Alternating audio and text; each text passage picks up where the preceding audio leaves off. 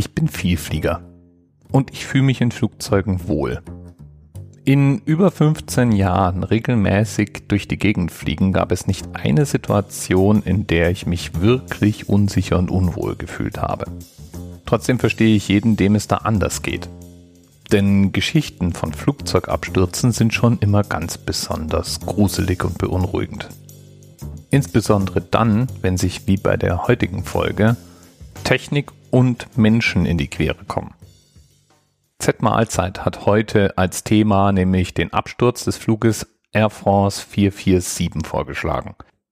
Und ich schick's gleich mal vorweg, wenn du jemand bist, der in Flugzeugen eher nervös ist, willst du dir diese Episode vielleicht nicht ganz anhören. Und trotzdem werde ich persönlich auch weiterhin beruhigt in Flugzeuge steigen. Aber da ist natürlich auch jeder anders gestrickt.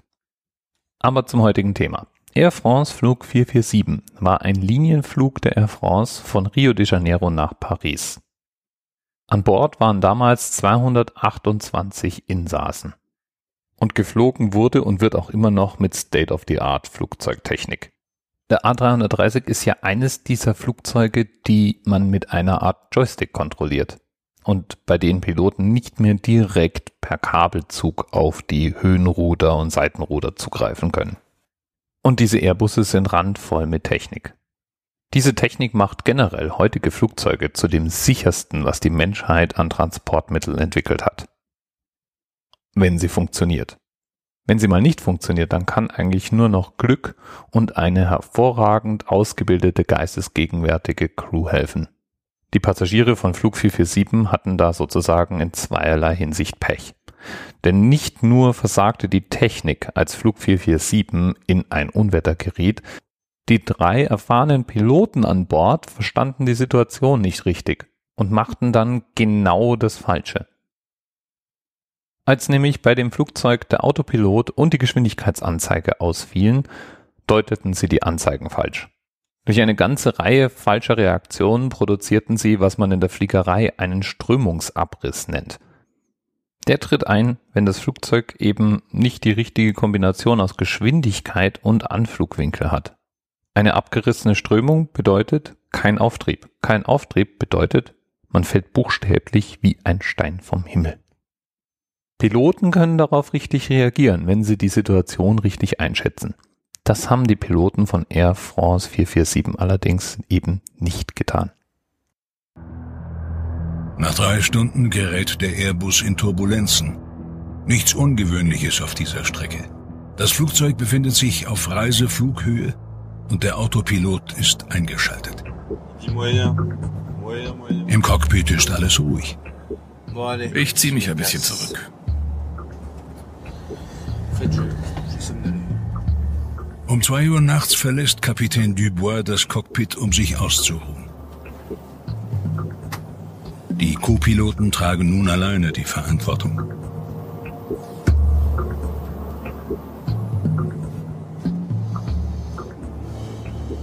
Zehn Minuten später geschieht etwas Unerwartetes.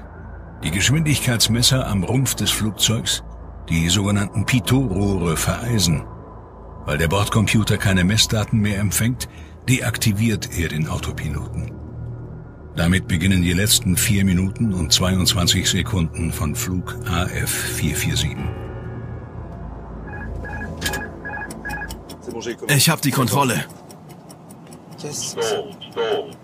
Pierre-Cédric Bonnin zieht am Steuerknüppel, dem sogenannten Sidestick. Wir haben keine korrekte Geschwindigkeitsanzeige. Sind wir langsamer geworden? Bonnin geht in den Steigflug. Achte auf die Geschwindigkeit. Die Geschwindigkeit. Stabilisierst du? Ja. Runter. Der Computer sagt, wir steigen, also geh wieder runter. Okay, wir sinken. Langsam. Wir steigen. Wo ist er? Das System warnt vor Strömungsabriss. Verdammt! Copilot Robert ruft den Kapitän. Währenddessen zieht Bonnet weiter am Sidestick und verursacht dadurch einen Strömungsabriss. In dem Video von N24, das ich natürlich auch in den Shownotes verlinke, sieht man, wie die beiden Piloten die ganze Zeit immer im Wechsel versuchen, mit ihren Steuersticks die Kontrolle über das Flugzeug zu übernehmen und im Wesentlichen die ganze Zeit das Flugzeug hochziehen wollen. Wenn dafür die Geschwindigkeit eines Passagierflugzeugs aber nicht stimmt, ja dann kommt es irgendwann zum Strömungsabriss. Und genau das ist bei dieser Maschine dann eben passiert. Strömungsabriss hieß in dem Fall von 9000 Meter Flughöhe freier Fall praktisch nach unten. Piloten können darauf reagieren. Moderne Passagierflugzeuge sind gutmütig. Das heißt, die wollen eigentlich stabil fliegen. Und es gibt Manöver, mit denen man aus dieser Strömungsabriss-Situation wieder rauskommen kann. Besonders wenn man 9000 Meter Zeit hat, genau das zu tun. Unter der Maschine befindet sich freier Atlantik, also nicht etwa Berge oder so. Warum sinken wir so schnell?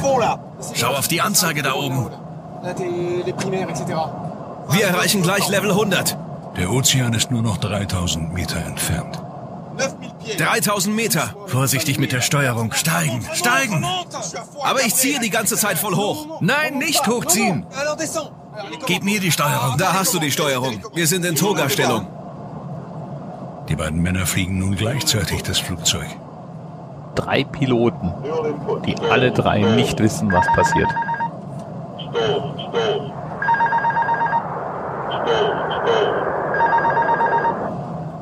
Vorsichtig, wir fliegen zu steil. Zu steil?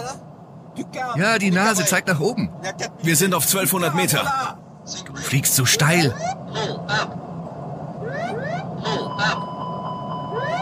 Zieh sie hoch, wir ziehen.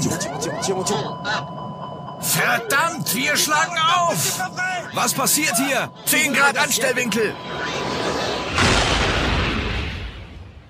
Es gab insgesamt fünf Suchaktionen, bei denen unter anderem auch das Wrack lokalisiert wurde und letztlich auch die sogenannten Blackboxen geborgen wurden, von denen wir eben wissen, was sich in den letzten Minuten vor dem Aufschlag im Cockpit abgespielt hat. Und die Aufarbeitung dieses Unglücks brachte dann auch so einiges hervor.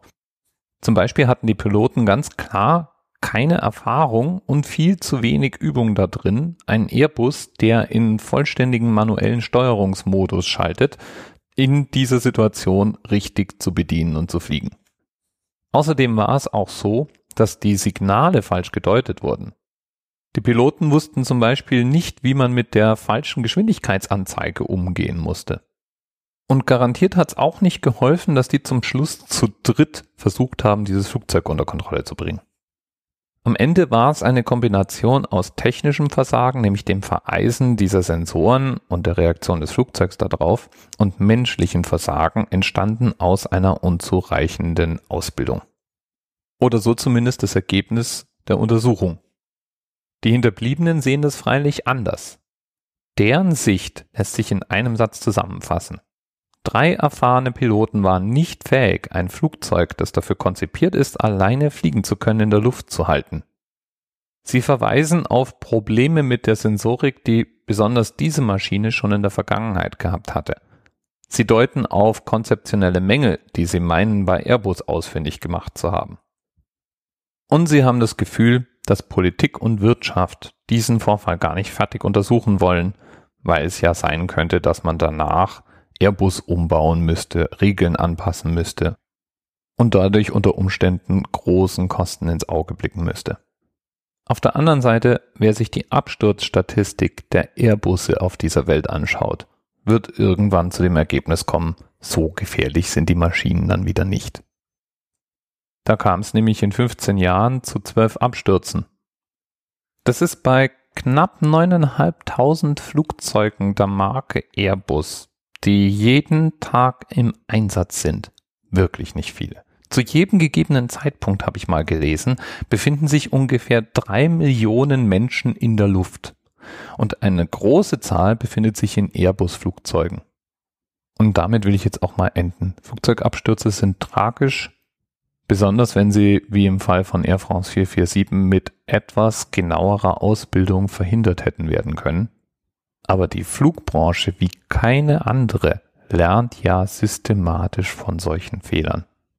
Und deswegen ist die Welt der Luftfahrt nach diesem Unfall garantiert auch ein kleines bisschen sicherer für alle anderen geworden.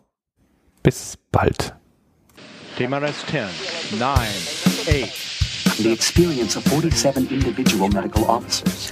Was hier über die Geheimzahl der Illuminaten steht. Und die 23. Und die 5. Wieso die 5? 5 ist die Quersumme von der 23.